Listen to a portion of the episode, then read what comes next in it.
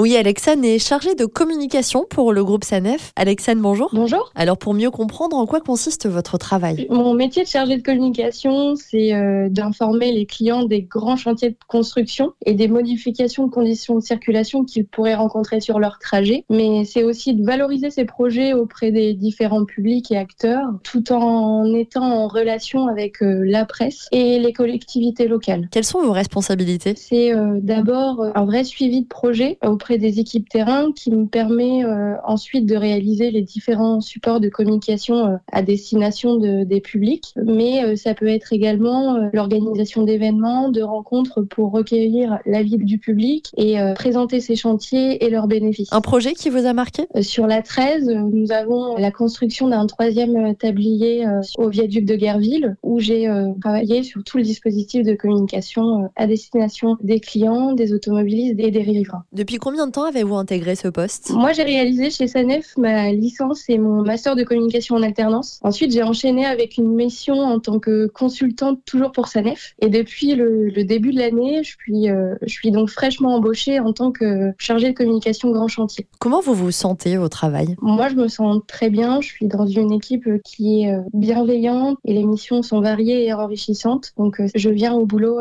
avec le sourire. De qui êtes-vous entouré au quotidien? Ma direction est constituée de femmes principalement, mais au quotidien, euh, mes interlocuteurs, euh, ceux avec qui je travaille sur les grands chantiers, sont presque exclusivement des hommes euh, au profil ingénieur ici du milieu des travaux publics. J'ai pas de réelles difficultés, ça se passe très bien, même s'il faut réussir à faire ses preuves comme dans toute nouvelle mission et que parfois ça peut être intimidant d'arriver sur un chantier ou dans une réunion où on est la seule femme. Mais tous ces profils et, et ces personnalités différentes font que mon travail est très enrichissant. Pour moi, c'est un vrai partenariat où, où chacun s'est apporté à l'autre son expertise. Eux dans la partie travaux, moi dans la partie communication. Même si euh, les mots, le jargon autoroutier comme euh, FLR, TPC ou CUNET n'ont plus de secret pour moi. Qu'est-ce que vous aimeriez dire aux femmes qui nous écoutent et qui souhaiteraient euh, peut-être accéder à un poste comme le vôtre? En tant que femme et qu'en tant que professionnelle dans la communication, il faut pas avoir peur de s'intéresser à des sujets qui sont soi-disant euh, masculins parce que je pense qu'on risquerait de louper une expérience enrichissante et vraiment passionnante et surtout qu'on a toutes et tous quelque chose à apporter. Voilà, ne pas avoir peur, s'adapter et avancer à un portrait qui pourra peut-être vous inspirer.